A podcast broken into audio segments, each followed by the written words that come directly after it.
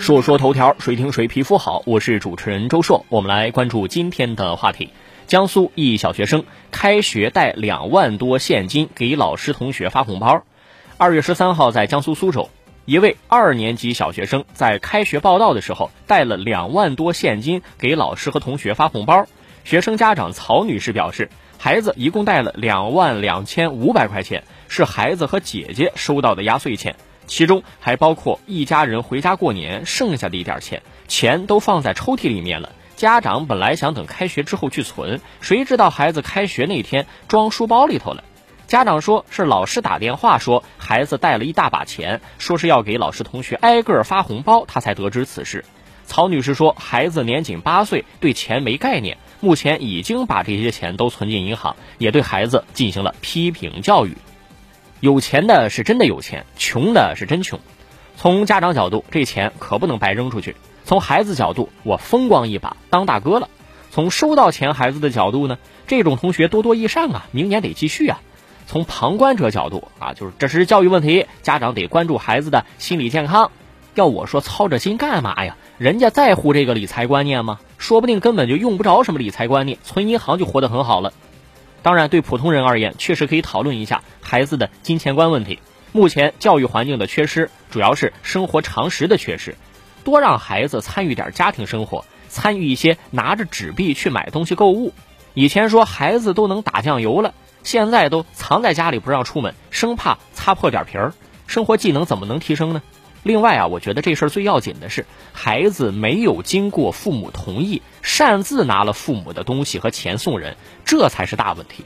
两万块钱作为小学生，有可能他没概念，但是这个年龄应该理解，别人的东西不能随便拿，别人给的东西也别随便收。所以还是家庭教育不到位，孩子的边界感不明显。我记得我七八岁的时候，已经玩一些大富翁之类的棋类游戏了。九十年代那会儿，有的叫抢手棋。我估计经历过那个年代的朋友都有印象，掷骰子、占地、盖房子、交易什么的，玩点这个也不至于对钱没有什么概念吧？当然了，最后还是要落实到经济条件上，普世价值观可能也不适合那一小撮人，是吧？下个事儿，关注个社会新闻：长沙一位大爷身患中风，行动不便，走路颤颤巍巍，独自住着出租房，没人照顾，三餐无着。可是老人呢，其实是有女儿的，还是个大老板。照顾老人的花费对他来说就是九牛一毛啊，但女儿是铁了心不管。记者疑惑，邻里愤怒，大家带着这个老人堵门找到女儿工作地，要求他赡养老人，不能不孝顺。女儿后来被问烦了，直接暴怒，把老父亲的过往兜了个底儿朝天，说大爷年轻的时候风流成性，婚内出轨，对新欢花钱大手大脚，亲女儿过节想买身衣服的钱都要不到，最后大爷是抛妻弃女。现在了，老无所养，硬逼着女儿每个月给三千块钱生活费。这还没完，女儿就骂这老父亲说：“你外甥女儿呢？收了两套房，怎么不养你啊？”原来大爷有次入院，只有外甥女儿照顾他，于是大爷把养老的希望寄托在外甥女儿身上，把两套小面积的房子都过户给了外甥女儿。结果养了没两年，外甥女儿把大爷赶出门，让他住进了出租房。外甥女儿也说，他按约定把大爷接回家照顾，但他即便中风腿脚不便，也风流不减，时常带异性回家。带回来的女的还老是骂外甥女儿居心不良。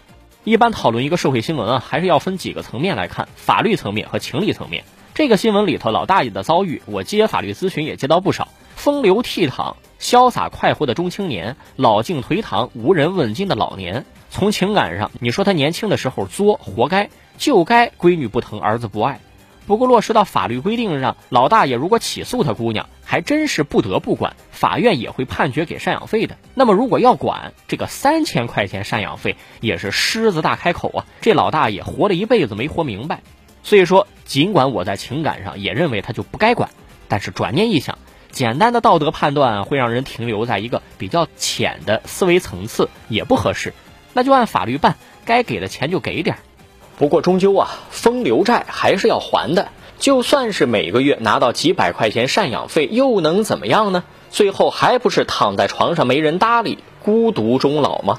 说说头条，谁听谁皮肤好。我是主持人周硕，下期节目咱们接着说。